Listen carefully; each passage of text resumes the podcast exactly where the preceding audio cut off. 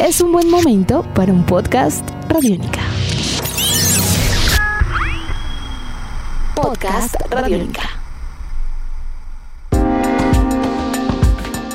Hola, bienvenidos al podcast de Chévere Pensar en Voz Alta. Yo soy Aleja Beltrán y con la producción de Jane Ochoa y Jairo Rocha iniciamos un nuevo episodio. En esta ocasión vamos a hablar sobre las adicciones, cómo es vivir con una adicción y lo que ha significado la pandemia para las personas que conviven con este problema. Para este podcast le pido que abra su mente y no lo piense solo desde las drogas o el alcohol. Esta es una condición que también está relacionada al juego, las apuestas, las compras, el gimnasio y a muchas otras acciones o actividades que acompañan nuestro día a día. Para iniciar, aclaremos qué es una adicción. Doctora Marta Suescún, directora general de la Fundación Libérate. Pues muchas personas que están en consumo de sustancias, por decir algo, la marihuana o el alcohol, no necesariamente son adictas. La adicción es la dependencia como tal. ¿Qué significa la adicción? Eh, eh, según la Organización Mundial de la Salud, la adicción es una enfermedad. Es una enfermedad que es virulenta, es decir, que no solamente afecta las defensas del organismo de la persona que la consume, eh, es crónica, la adicción es una enfermedad crónica diferente a una enfermedad aguda, es una enfermedad como la diabetes, una enfermedad como la hipertensión, que necesita tener control permanente. La adicción es una enfermedad progresiva, es decir, que la persona inicia el consumo y no necesariamente cuando inicia el consumo ya se convierte en adicta. Un chico puede iniciar consumo a los 14, 15 años y puede durar mucho tiempo en una etapa de, de usador de la sustancia pasa una etapa de abusador y si llega la dependencia. No todas las sustancias generan dependencia inmediatamente ni todas las personas generan dependencia inmediatamente. La adicción es una enfermedad mortal, es una enfermedad que si no se, que si no se maneja no se controla, pues va a tener repercusiones muy fuertes y es una enfermedad que requiere tratamiento. La adicción se, se, se identifica porque la persona se obsesiona con la, con la sustancia, la persona pierde el control con la sustancia y la persona no reconoce que tiene problemas. Esto que nos habla la doctora Suescun es muy importante porque el hecho de que una persona consuma drogas, alcohol, haga compras, juegue, apueste, en fin, eso no lo hace adicto. Pero para que entendamos un poco mejor o para que usted entienda un poco mejor esta diferencia y en general todo lo que significa para una persona la adicción, vamos a invitar a esta conversación a Ana Lucía. Ella es una mujer colombiana con 34 años y que actualmente se encuentra en un proceso de rehabilitación por alcoholismo. Mi experiencia con el alcohol empezó cuando yo tenía más o menos 11, 12 años, obviamente muy chiquita.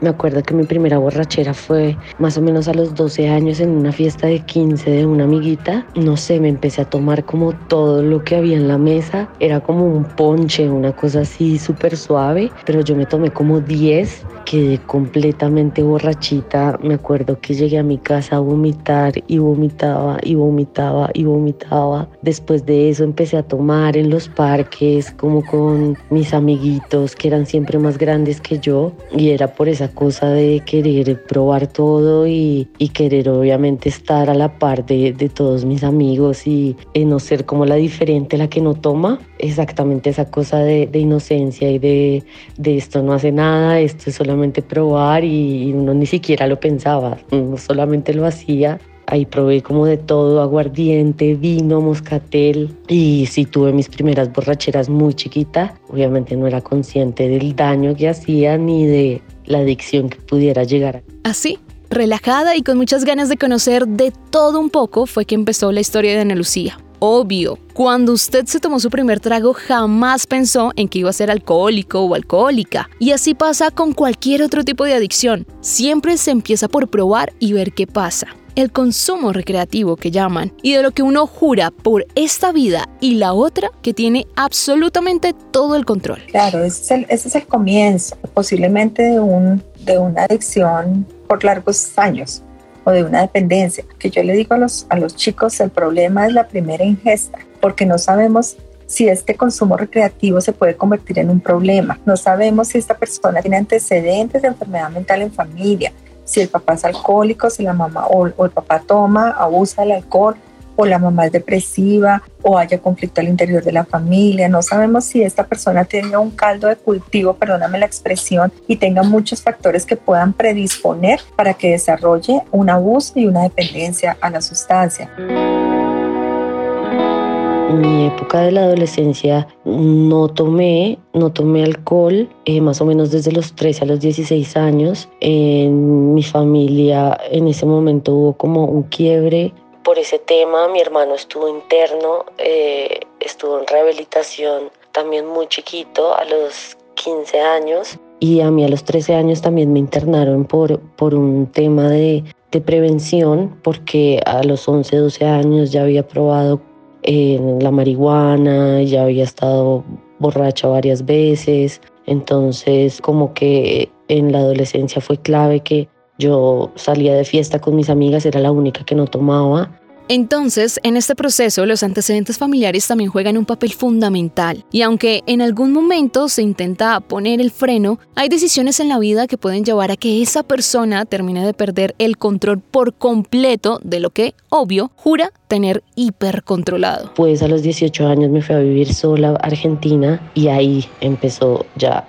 todo se salió de control. Al estar lejos, obviamente, de mi familia, al estar sola a los 18 años en otro país, en un país donde se consume tanto alcohol, ahí todo se salió de control. Eh, empecé a tomar de todo, empecé a probar todo y obviamente no tenía límites. Conocí a, a mi novio que tenía problemas de alcohol y de drogas también, entonces éramos una bomba juntos y ahí todo se nos salió de las manos, a mí se me salió de las manos. Me acuerdo perfectamente cuando tuve mi primera laguna y ahí todo, todo, todo se fue de cabeza. De esa época que Ana Lucía habla ya han pasado varios años, por eso es que ahora ella reconoce el momento justo y sabe que fue ahí cuando todo se salió de control. Pero seguramente si usted le pregunta a un amigo o familiar que esté pasando por un problema de adicción, ese momento no es tan claro ni tan fácil de detectar y reconocer. No, en el, momento que está en consumo, iniciando consumo, Alejandra, ellos no reconocen que tienen problemas.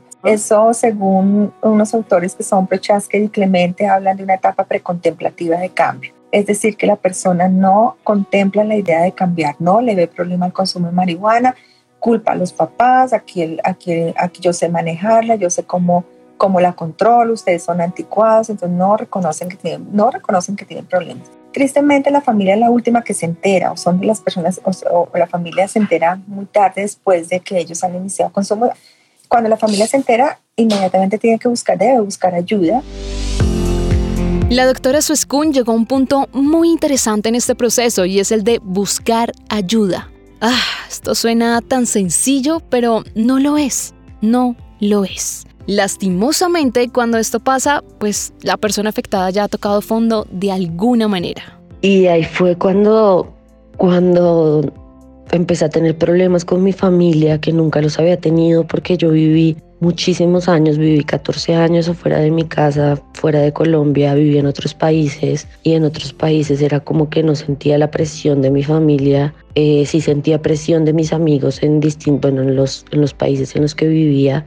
También algo que marcó muchísimo y que incrementó muchísimo el consumo fue que mi pareja de 11 años murió. Entonces eh, fue como que lo tomé también como, como una excusa para, para seguir tomando, pero descontroladamente, porque yo decía, claro, o sea, se murió, o sea, se murió la persona que yo más amaba, y la persona que más me había amado e, y la, la única persona de la que me había enamorado realmente. Entonces, pues yo lo veía como, como, como listo, esto es, esto es lo más desgarrador que me ha pasado en la vida. Entonces era como, yo tengo que tomar y tengo que seguir tomando y voy a tomar hasta que eh, hasta que este dolor se acabe y obviamente el dolor no se acaba nunca y no se acababa y no se acababa y seguía y seguía y cada vez era peor. Entonces esa era la excusa siempre con, la, con mi familia, y con, y con mi primo con el que trabajaba hasta que un día ya eh, llevaba como dos semanas sin parar de tomar, pero era día, noche, día, noche, día, noche. Y un día me quedé sola en la casa y ya me levanté por la mañana, empecé a tomar cerveza toda la mañana, no comí nada y por la noche en más o menos un tiempo de una hora y media me tomé sola una botella de vodka y al otro día yo llegué temblando al trabajo, sudando. Claro, ya llevaba más o menos 3, 4 horas sin tomar alcohol y el cuerpo ya me estaba pidiendo alcohol, alcohol, alcohol. Y la esposa de mi primo, más o menos llorando, me dijo, Ana Lu, tú necesitas ayuda, por el amor de Dios. Obviamente primero me dijo, pues no puedes trabajar más acá, obviamente me quedé sin trabajo y yo obviamente dije, obviamente yo no puedo trabajar más así, o sea, y ese día dije, ya no más, o sea, eh, eh, mi cuerpo ya no puede más, yo no puedo más, ya estaba muy preocupada porque en serio la tembladera era exagerada, eh, sudaba, no paraba de sudar, me caían gotas y gotas y gotas de sudor y era porque el cuerpo me estaba pidiendo alcohol y, y yo ya dije como esto ya es demasiado extremo.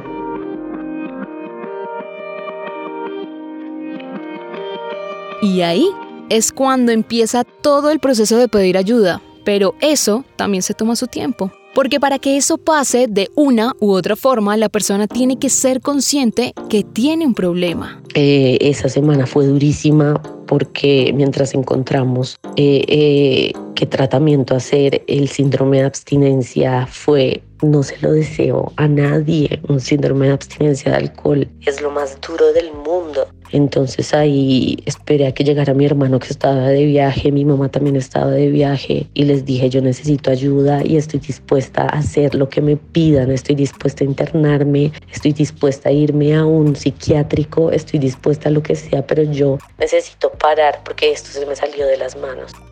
Y ya respiré y lloré lo que tenía que llorar y fue horrible porque no podía dormir, porque la tembladera era horrible, la angustia me levantaba los gritos llorando, eh, tenía pesadillas, eh, hasta que listo encontramos un tratamiento con un psicólogo dos veces por semana, con psiquiatra una vez por semana. Eh, dijeron que si no funcionaba así, listo, y nos íbamos a internado, pero yo estaba muy feliz con mi tratamiento súper contenta dos veces por semana. Eh, tenía un grupo los viernes, tenía mi psiquiatra, seguía yendo a gimnasio, pero uno de los compromisos era que no podía estar en ningún momento del día, podía estar sola, necesitaba compañía 24 horas al día, no podía manejar plata ni un centavo. Todas esas sensaciones de ansiedad que Ana Lucía comenta es justo lo que siente una persona que realmente tiene una adicción tóxica. El cuerpo cambia y eso hace que todo sea mucho más difícil. Es como tener dos voces en la cabeza, una que pide ayuda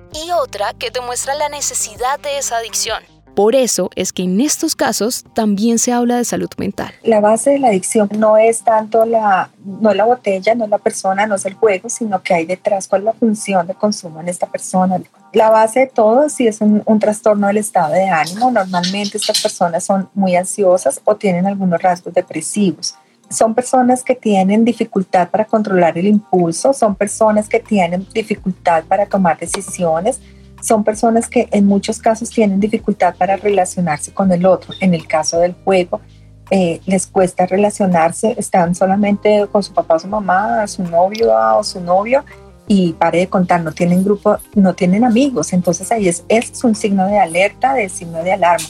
Se afecta ansiedad, depresión, dificultad para tomar decisiones, dificultad para solucionar problemas, mal manejo de la ira, pérdida de control, claro que se ve. Bueno, en todo este tiempo, que son más o menos unos 15 años, la mitad de mi vida tomando alcohol, mi salud mental, obviamente se ha visto afectada en todo sentido. Al principio, obviamente yo no me daba cuenta, creo que reaccioné hasta ahora que empecé mi tratamiento de rehabilitación. Obviamente yo perdí todo el sentido de la vida, perdí todo lo, el objetivo de, de mi vida, perdí mis metas, perdí sentido de pertenencia, empecé obviamente a tener depresión, ansiedad, angustia, empecé a sentir un vacío que solamente obviamente lo llenaba el alcohol, estar alcoholizada, estar borracha, era lo que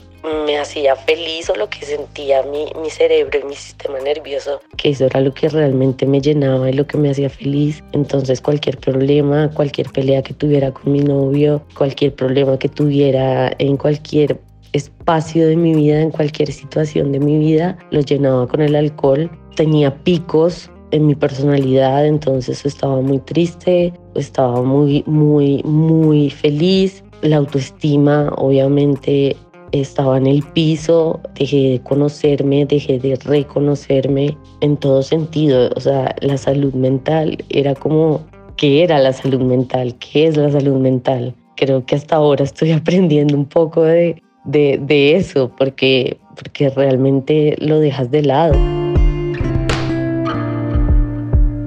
Esta es la razón por la que en estos procesos de rehabilitación se tiene psicólogo, psiquiatra y muchas otras especialidades que están relacionadas con la salud mental. Volviendo a la historia de Ana Lucía, ella ya había iniciado su tratamiento y todo iba muy bien. Hasta que llegó nuestra querida y famosa pandemia, que nos mandó a todos para la casa y obvio también nos cambió la rutina de principio Hasta que llegó la cuarentena y ahí me cambió todo, toda mi rutina, cambió todo mi proceso de rehabilitación claro, no podía ir a mis terapias, yo ya tenía mi rutina súper armada, yo estaba feliz yendo al psicólogo dos veces por semana, conexión con el psicólogo era increíble, iba a grupos también con mi psicólogo los viernes, tenía terapia cada 15 días con mi psiquiatra, iba al gimnasio todos los días, acompañada siempre, y de un momento a otro fue no, no puedo hacer nada más eso, tiene que estar en su casa encerrada. Yo lo veía así, yo no veía nada de qué bueno estar encerrado para cuidarnos y para no, para no contagiarnos, sino yo lo veía solamente como algo negativo. Y fueron pasando los meses, los meses y yo, y me dio muchísima ansiedad, pero ansiedad, angustia, que hubo días que tuve ataques de pánico y no podía dormir y me generó insomnio.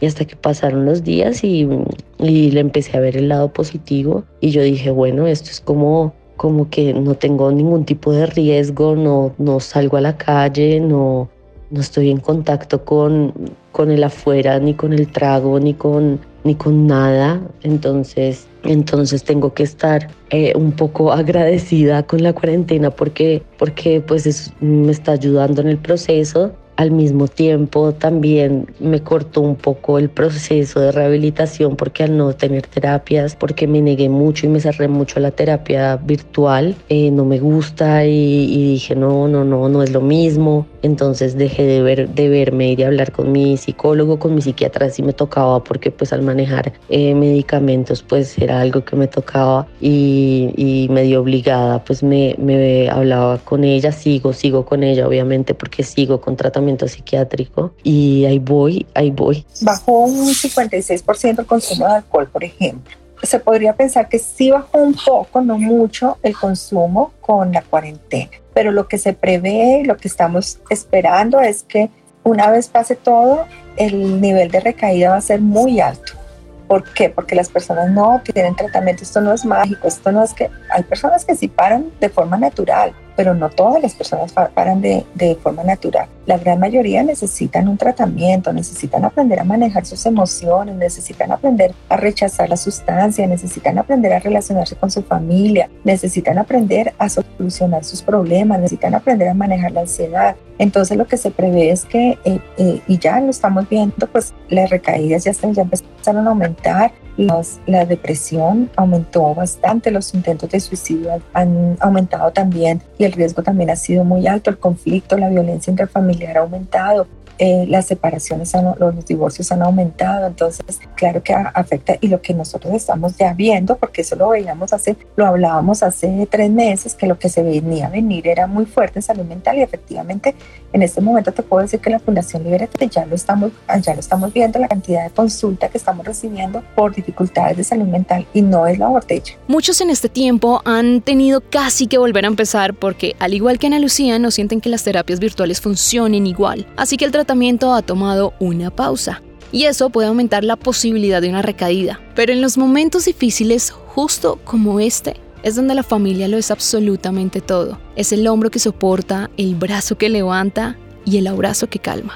Yo siento que sin mis amigos y sin mi familia, no digo que esto hubiese sido imposible, pero sí hubiese sido muy, muy, muy difícil. Eh, obviamente yo he dado mi 100%, pero sin ellos no, no imagino lo que hubiese podido ser. Gracias a la vida tengo una familia muy unida. Eh, la cuarentena mm, hizo que estuviésemos separados. Eh, mi mamá está en otro país, pero estoy con mi hermano y mi hermano ha estado, pero incondicional al lado mío al principio como obviamente no podía estar sola, él estuvo acá al lado, siempre a toda hora pendiente, em, acompañándome cuando me daban esos ataques de pánico, al lado mío, se quedaba al lado respirando conmigo, no han sido completamente fundamental, fundamental, fundamental, fundamental. Mis amigos, obviamente, y mis amigas desde lejos también, el apoyo de mi familia también, eh, tíos, primos, todo el mundo que uno muchas veces cree que, que, que lo ven como las adicciones como medio un tabú, no, han estado súper presentes, pendientes. Y, y realmente eso es lo que uno necesita, uno necesita no tanto la presencia de la gente ni, ni la aceptación, sino simplemente como, como, como el amor y sentir ese amor y esa energía de, de la gente que lo quiere a uno. No piense como familiar o como amigo que la situación de crisis terminó acá, con el fin del aislamiento. Esta reapertura es otra etapa que van a tener que superar juntos. Ahora que todo está volviendo a la normalidad o esta nueva normalidad, sí me genera muchísima ansiedad pienso en ella como, como algo que de lo que no estoy preparada, como al igual de la, la cuarentena no estaba preparada, de la normalidad, de la vuelta a la normalidad, siento que no estoy preparada, entonces también tengo que trabajar en eso, pero bueno, también es un proceso y, y en algún momento iba a volver a llegar la normalidad, así que, que bueno, ya siento que tengo más herramientas, obviamente. Ya voy a cumplir 10 meses eh, de abstinencia. 10 eh, meses, hace 10 meses que no tomo alcohol, hace 10 meses que estoy sobria y esto es un proceso y esto es un solo por hoy y solo por hoy decido estar bien, solo por hoy decido no tomar alcohol, solo por hoy decido estar sobria, solo por hoy decido estar bien, ha sido difícil, no ha sido fácil, nadie me dijo que iba a ser fácil, yo sabía que no iba a ser fácil, pero aquí estoy y esperemos que, esta normalidad venga con cosas buenas. Quiero ser positiva, trato de ser positiva. Un día a la vez, sin afanes, pero con paso firme.